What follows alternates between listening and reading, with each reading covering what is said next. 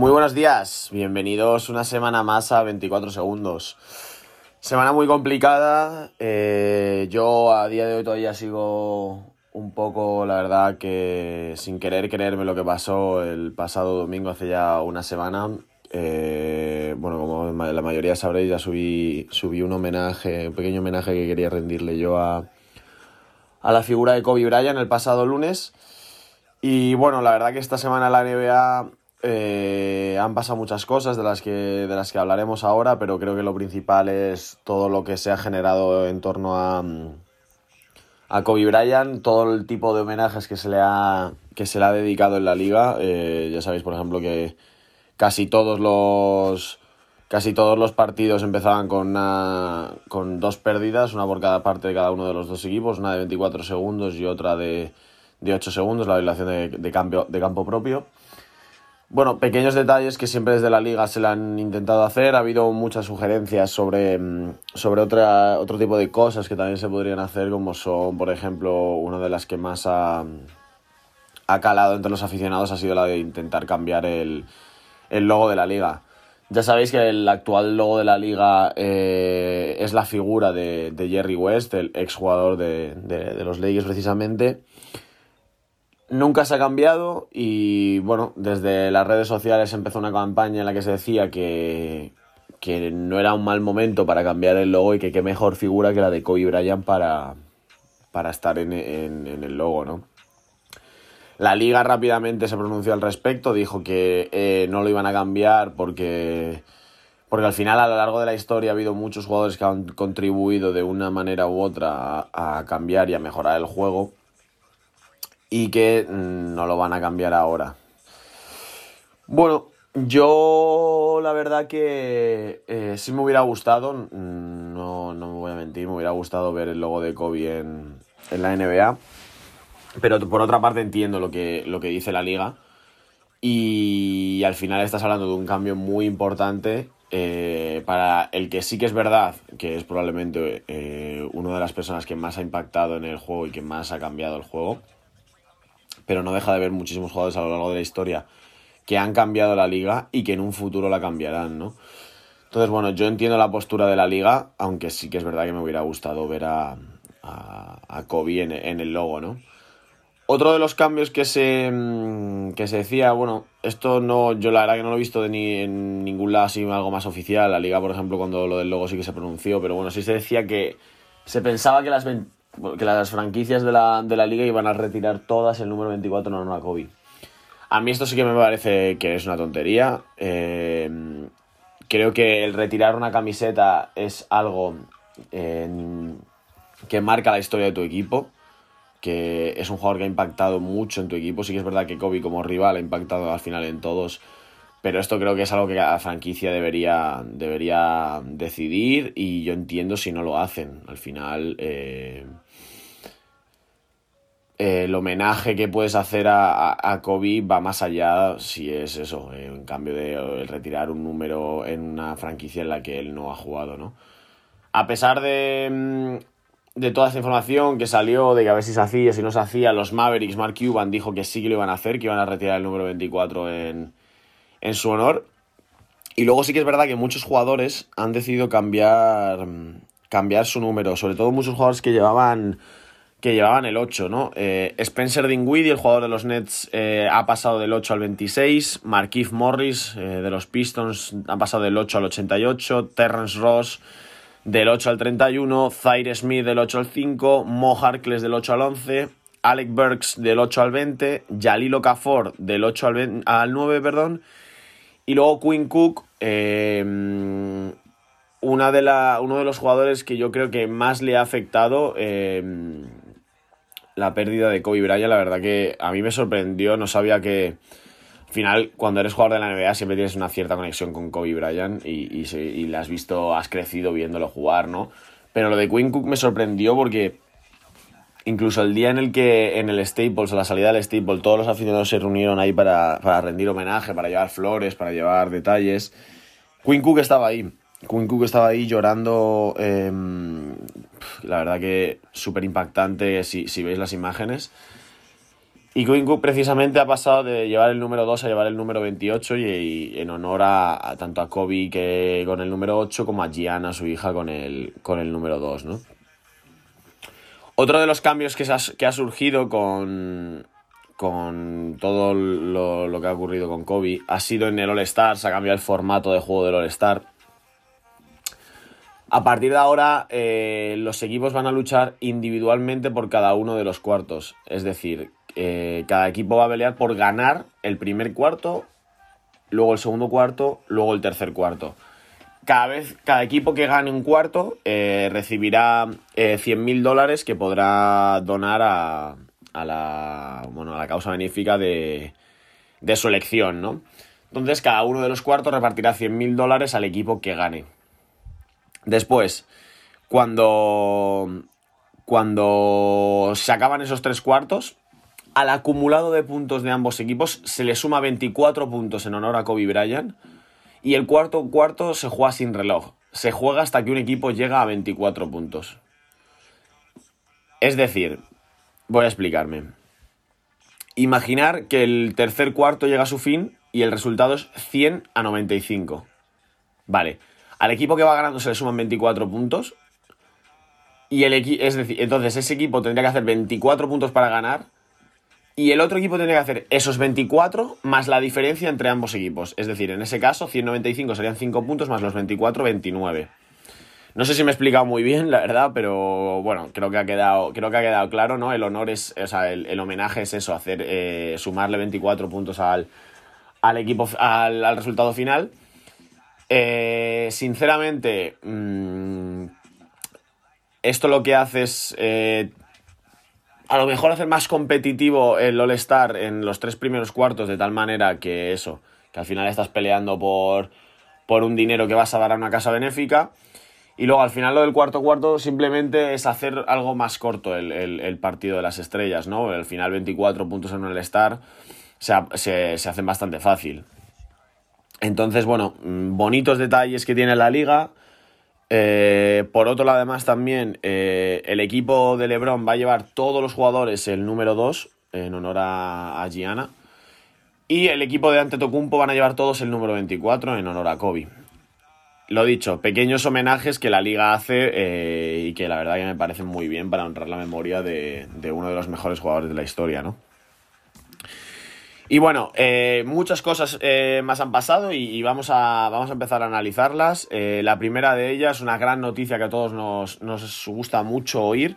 Víctor Oladipo, el jugador de Indiana Pacers, por fin ha vuelto a jugar después de la lesión tan grave que tuvo la temporada pasada cuando se desgarró el tendón de la, del cuádriceps. Volvió a jugar, volvió en una victoria que los Pacers consiguen ante, ante Chicago Bulls. Él la verdad que está bastante, bastante desacertado, eh, se nota el ritmo que no tiene el ritmo de, competición todavía, ¿no? El partido lo acaba con 9 puntos, 2 rebotes, 4 asistencias. Pero lo que realmente llama la atención es que cuando el partido está eh, en el alambre, a punto de llegar al final, la última posesión de, del cuarto cuarto, los, los Pacers pierden por 3. Y Oladipo coge el balón y se tira un triple lejano con la mano en la cara y lo mete y lo manda a la prórroga al partido donde los Pacers terminan de ganar. Al final del encuentro le preguntan y él no tiene dudas. Mamba Mentality. Esa es la respuesta que da, que da Víctor Oladipo. Y, la verdad que es total, la verdad que es, es completamente lo que, lo que hubiera hecho Kobe, ¿no? Nada más. ¿Qué más da tener la mano en la cara si soy tan bueno que la voy a meter? Oladipo jugó un segundo partido, lo jugó esta, esta pasada madrugada, el sábado del domingo, en una derrota ante los New York Knicks, en otro partido bastante, bastante flojito. Él hace 7 puntos con 2 de 14 eh, en tiros. Pero bueno, lo bueno es que ya le estamos viendo, de, ya le hemos visto de vuelta, que empiece a, coger el ritmo de competición, que empiece a ser el jugador que, que fue hasta la lesión. Y desde aquí la verdad que nos alegramos muchísimo de ver a, a Víctor Oladipo de vuelta. Más cositas. Eh, antes de hablar de los reservas del All-Star, que sé que muchos eh, será el, el, tema principal del que, del que queremos hablar hoy, Hay mucho que hablar de eso y, lo vamos a hacer enseguida, pero antes quiero hablar de, dos cosas. Una, el episodio de la semana pasada, eh, como lo grabé en la, en noche del sábado, eh, eh, lo que ocurrió el domingo no, lo, no lo incluí en el episodio y era que LeBron se convertía en el tercer máximo anotador de la historia de la NBA, superando a, precisamente a Kobe Bryant, ¿no? Es más, el, último, el último mensaje que Kobe Bryant deja en redes sociales es un mensaje de apoyo a LeBron James dándole la enhorabuena por superarle a él en, esa clasificación, ¿no? LeBron se coloca como tercer máximo anotador de la liga y yo sinceramente eh, cada día que pasa tengo más claro que LeBron va a convertirse en el máximo anotador de la historia de este deporte. Eh, está por delante solo Karl Malone y, y Karim Abdul-Jabbar según he leído, debería hacer dos temporadas más al ritmo de 25 puntos por partido que tiene ahora mismo. Yo, sinceramente, viendo el nivel que él presenta, mm, a lo mejor dos temporadas de 25 puntos no las hace, pero una seguro la va a hacer y probablemente a lo mejor otra la mm, baja un poco y ya en la siguiente le escoge. Entonces yo creo, la verdad, que, que, que, LeBron tiene muchas posibilidades de convertirse en el máximo anotador de la historia de la liga, ¿no? Y la otra de la cosa de la que quería hablar... Eh, vamos, eh, esto debería estar copando todas las portadas de los diarios deportivos, es lo que Damian Lillard eh, está haciendo en los últimos, bueno, en el último mes, vamos a decir, ¿no? Eh, es impresionante la racha de partidos que está enganchando Damian Lillard. voy a empezar a decir sus estadísticas desde el día 14 de enero. Desde entonces han pasado 10 partidos y bueno, Creo que las estadísticas hablan por sí solas, así que vamos a, vamos a ello. 14 de enero, partido contra los Charlotte Hornets, 30 puntos, 3 rebotes, 9 asistencias. Partido contra Houston el 16 de enero, 25 puntos, 7 rebotes, 7 asistencias. 18 de enero, Dallas Mavericks, 34 puntos, 1 rebote, 10 asistencias. Oklahoma City Thunder en back-to-back el 19 de enero, 34 puntos, 6 asistencias. Y ahora empieza lo gordo. 21 de enero contra los Golden State Warriors, 61 puntos, 10 rebotes, 7 asistencias. 24 de enero, otra vez contra Dallas, 47 puntos, 6 rebotes, 8 asistencias. 27 de enero, Indiana Pacers, 50 puntos, 6 rebotes, 13 asistencias. 30 de enero contra Houston de nuevo, 36 puntos, 10 rebotes, 11 asistencias. 1 de febrero contra Los Ángeles Lakers, primer partido que los Lakers jugaban después de la, de la muerte de Kobe Bryant. 48 puntos, 9 rebotes, 10 asistencias. Y ayer, back to back, Utah Jazz, 51 puntos, 2 rebotes, 12 asistencias. Todo esto desde el partido que he dicho donde empieza lo bueno con los Warriors. Hace 11 de 20 en triples, 8 de 15 en triples, 8 de 12 en triples, 6 de 12 en triples, 7 de 12 en triples, 9 de 15 en triples. Que he dado muchas estadísticas, pero creo que os habéis quedado con la idea. Es impresionante lo que está haciendo Damian Lillard, eh, cómo ha cogido el toro por los cuernos. La situación de los Blazers, lo decíamos, no estaba siendo la mejor. Es más, después de la llegada de Carmelo, que ellos consiguen enlazar una serie de victorias, volvieron a dar un paso abajo. Y parece ser que Lillard se cansó y dijo: It's Dame time, tiempo, tiempo de Lillard. Y, y, está, vamos, está arrasando a todos los equipos que se atreven a enfrentarse a los Portland Trail Blazers, ¿no? Los Blazers ya están, ahora ya sí, ya están rozando el playoffs, están a partido y medio los Memphis Grizzlies. Eh, vienen en racha de cuatro seguidos ganando y si Lillard tiene pensado seguir así, mm, creo que los puestos de playoffs en el oeste quedan completamente sentenciados con la inclusión de Portland y la salida de Memphis de esos puestos, ¿no? Lo dicho, mm, números de MVP, yo para mí como Lillard, ya no, seguir así no creo, ¿no? Pero seguir más o menos a un nivel parecido y los Blazers entrando en playoffs, ahora mismo Lillard se posiciona eh, probablemente junto con LeBron como el máximo candidato a llevarse el MVP. Eh, y la verdad, sería el típico jugador que me encantaría que ganase el MVP por lo infravalorado que ha estado siempre en la liga, tanto por los periodistas como por, como por los aficionados, ¿no? Es el típico jugador, que ahora hablaremos además de, otro, que es muy similar eh, en este aspecto, ¿no? Y, bueno, sería un callarle la boca a todos esos detractores que, ha tenido Damian. Bueno, no tanto detractores, sino gente que no le ha apoyado, que no ha confiado en él en, esta liga, ¿no? Más cositas, eh, eh, sobre todo el fin de semana de las estrellas. Aaron Gordon ha confirmado que va a jugar el concurso de mates. Eh, entonces ya tenemos tres, Derek Jones Jr. y David Howard, que ya los confirmamos la semana pasada. Y Aaron Gordon, que ha confirmado eh, su presencia eh, una vez más en el, en el, concurso de mates, ¿no? Zach Lavin parece que ha rechazado la invitación. Parecía que íbamos a volver a tener otro clásico entre Aaron Gordon y Zach Lavin. Pero parece ser que Lavin ha rechazado, ha rechazado esa propuesta. Está bastante, bastante cabreado con no haber sido seleccionado eh, para el All-Star. Entonces, eh, bueno, seguimos esperando ese, ese hueco libre, veremos si se confirma, se va a tener que confirmar, yo creo que esta semana ya se confirmarán tanto los de triples como el que faltan mates. Y, nada, y lo, hablaremos sin ninguna duda aquí. Otra de las noticias, la liga ha aceptado un aumento del, espacio salarial de los equipos. Eh, actualmente está en 109 millones y para la temporada que viene este espacio salarial sube a 115. Eh, para los que no sepáis, este espacio salarial es el dinero máximo que un equipo puede gastar en, en contratos y, demás. Siempre que te pasas de, esa, de, este, de este espacio salarial, tienes una cosa que se llama impuesto de lujo. Eh, es eh, bueno, que tú lo pagas cuando te, te pasas de ese límite salarial que tienen los equipos, ¿no? Entonces, bueno, lo dicho, eh, aumenta el, espacio salarial, mm, que al final esto no mm, son 6 millones, bueno, algunos equipos sí que podrán encontrar un buen contrato más gracias a, este aumento, pero bueno, tampoco es algo, algo que vaya a cambiar mucho en, contratos o que vaya a haber un aumento en los contratos de los jugadores ni, ni nada por el estilo, ¿no?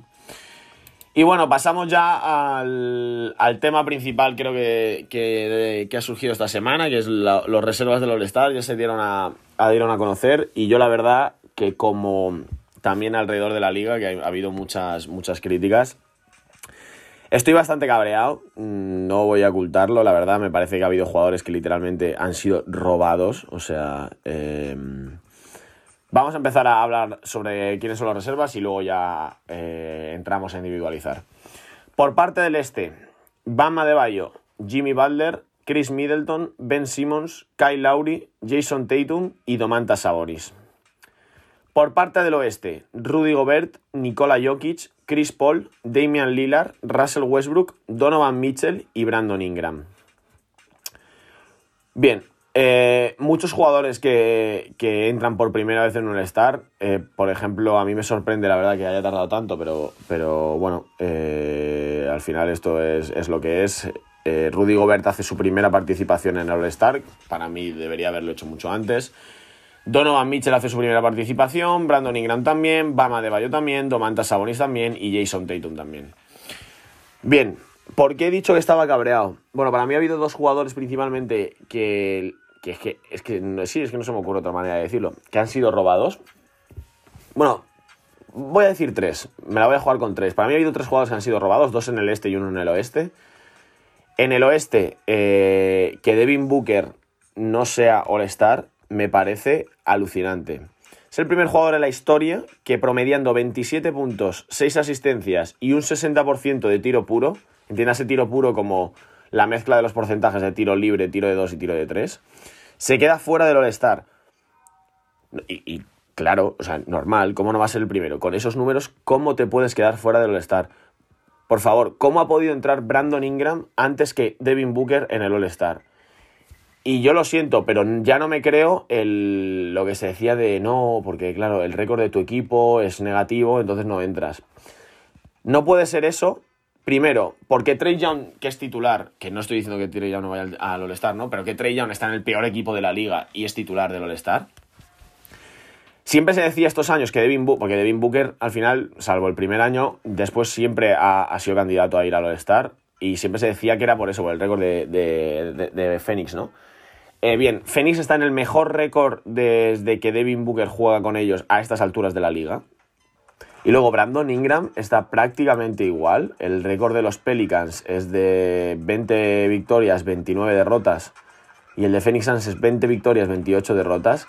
Las estadísticas de Brandon Ingram están por debajo de las de, las de Devin Booker y Brandon Ingram está ahí. Yo la verdad no lo entiendo, o sea, la verdad que cuando lo vi que Brandon Ingram era All-Star no podía creérmelo. O sea, mm, sinceramente me parece que, que, lo de Devin Booker es, un caso muy claro de, un robo a, un jugador, ¿no?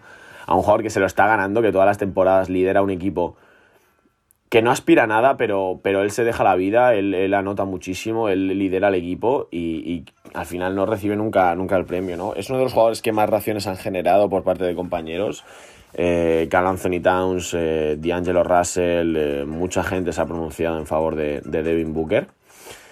Pero bueno, el resto, la verdad que el resto del equipo del oeste sí que me parecía más o menos lo que yo tenía en mente. Eh, Chris Paul, mucha gente también no entenderá qué hace ahí, pero lo de la verdad que la temporada de Chris Paul es alucinante, liderando unos Oklahoma City Thunder que todos pensábamos que estaban condenados a la parte baja de la liga y están en un récord muy positivo y gracias sobre todo a volver a ver a un Chris Paul ejerciendo como líder de un equipo y llevándolo a, conseguir muchas victorias, ¿no? Y luego los demás, los demás creo que nadie eh, podría dudar de que esos fueran a ser eh, All Stars, ¿no? O sea, Russell Westbrook, Jokic, Gobert, Donovan Mitchell, Lillard. Había gente que decía que sí, que ya Morant. Eh, bueno, yo para mí ya Morant, con el nivel que hay en el oeste, eh, no hubiera entrado. Mucha gente también dice, no, de San Antonio no hay ningún jugador. Mira, de Mar de Rosen podría haber entrado, pero para de Mar de, que entre de Mar de Rosen entra Devin Booker. Entra, pues sí, pues mira, entra Brandon Ingram. Entonces, bueno, eh, la verdad que en el oeste, salvo el detalle de Brandon Ingram, el resto me parece lo más, lo más lógico. Y nos vamos al este. Eh, la verdad que gracias a Dios, eh, Bama de Valle y Domantas Sabones al final han entrado en All-Star, porque si no, eso sí que me va a parecer increíble. Los dos se lo merecen mucho, primera participación. Jimmy Valde también no teníamos ninguna duda. Eh, Kyle Lowry al final, eh, mucha gente, a, a, mí, yo, yo, yo, también lo admito, a mí Kyle Lowry no me gusta que esté en All-Star, pero al final hay que entender que ciertos equipos tienen gente ahí únicamente por por el récord de sus equipos. Igual de la, de la misma manera que decíamos lo de que un récord negativo te tiraba para atrás, pues probablemente un récord positivo te tire para adelante. Porque si no, para mí, Kyle Lowry no está en el All-Star si no es porque Toronto es el segundo mejor equipo de la conferencia este. Luego entró Ben Simmons, eh, entró Chris Middleton, que vuelvo a pensar que Chris Middleton es All-Star simplemente porque Milwaukee, que es el mejor equipo de la, de la NBA, debería tener más de un representante en este, en este partido. Y luego Jason Tatum, que tengo dudas, pero no es el. la verdad que no me parece ni muchísimo menos eh, algo como, como, como, un robo, pero creo que también el récord de Boston le ha permitido estar ahí, ¿no? Entonces diréis, ¿pero qué jugadores eh, de la conferencia este podrían estar ahí? Bueno, para mí hay dos que deberían estar, pero claro, volvemos a lo del récord de los equipos con récords muy negativos y no han entrado. Uno de ellos es Bradley Bill, eh, un tío que está promediando 27 puntos por partido, que es el segundo máximo anotador del este, que es la única razón por la que los Washington Wizards han ganado 17 partidos. O sea, los Wizards están a tres partidos y medio de playoffs, con lo que yo dije en aquel primer episodio, que probablemente para mí era la peor plantilla de toda la liga. Y si están ahí es gracias a Bradley Bill. Entonces, bueno, eh, Bradley Bill se ha pronunciado al respecto y las declaraciones no han dejado indiferente a nadie. Él ha dicho eh, la NBA es ridícula y su novia además añadió importa más quién tiene más seguidores en Instagram. Bueno, no me gusta acompañar ni, aceptar este tipo de declaraciones, pero sí que es verdad que, esto tiene mucho que ver en el, partido de las estrellas y al final es lo que le quita la, la gracia, ¿no? Para mí, Bradley Bill, sin ninguna duda, con la temporada que está haciendo, debería ser All-Star. Viendo los que han entrado, eh, lo he dicho, para mí la, temporada de Bradley Bill es mejor que la de Tatum, es mejor que la de Lowry y es mejor que la de Middleton. Lo que pasa es que los récords de los equipos hacen mucho. Si tengo que quitar a alguien, quitaría a Chris Middleton, seguramente, que a pesar de que el otro día salía que está en, en una temporada en promedio de, hacer, de convertirse en un nuevo jugador del 50-40-90, ya sabéis ese club en el que Acabas la temporada con un 50% de acierto en tiros de dos, con un 40% en triples y con un 90% en, tiros libres, pero aún así creo que eso no es eh, suficiente como para entrar en el Star. El otro jugador que para mí debería estar, eh, ya hemos hablado de él antes, es Zach Lavin, pero vuelvo y vuelvo a repetirme. El récord de Chicago hace que Zach Lavin esté donde esté y que no tenga tantos seguidores en Instagram y no tenga tanto apoyo como jugadores como Tatum, que es un jugador que gusta que gusta mucho tanto a la prensa como a todos los aficionados de todos los equipos. Entonces, bueno, mm, esos dos jugadores se quedan fuera. Eh, a mí la verdad me parece, me parece triste. Ya no voy a entrar a hablar de Derrick Rose y de Carmelo Anthony, que al final eso era algo más de corazón que de cabeza, ¿no? Pero bueno, para mí ha habido tres jugadores que deberían estar aquí y que no están. Eh, por otro lado, hay otros que me ha sorprendido que estuvieran, aunque sin ninguna duda tienen que estar, como Bama de Bayo, Sabonis o Chris Paul. Digo, lo mismo la gente no valora las temporadas porque al final es eso, son jugadores que no te que Chris Paul sí, pero que Adebayo y Sabonis no te venden, no tienen seguidores en Instagram, como decía la novia de Bradley Bill. Entonces, bueno, al menos dentro de lo malo, eh, hay jugadores que, se la han currado y que al final han visto, han visto cómo el trabajo ha valido la pena, ha merecido la pena y están en, el All-Star, ¿no? Así que bueno, eh, esto ha sido lo de las reservas del, del All-Star y a su vez acabamos aquí ya este episodio. Eh, la semana que viene intentaremos, veremos a ver si ya se confirma tanto lo del concurso de mates como lo del concurso de triples. E iremos comentando todo lo que va sucediendo durante la, durante la semana. Eh, ya sabéis, si tenéis alguna duda, me lo dejáis en los comentarios y la, intentamos resolver en, en, cada uno de los episodios. Y nada, por mi parte esto ha sido todo y nos vemos la semana que viene.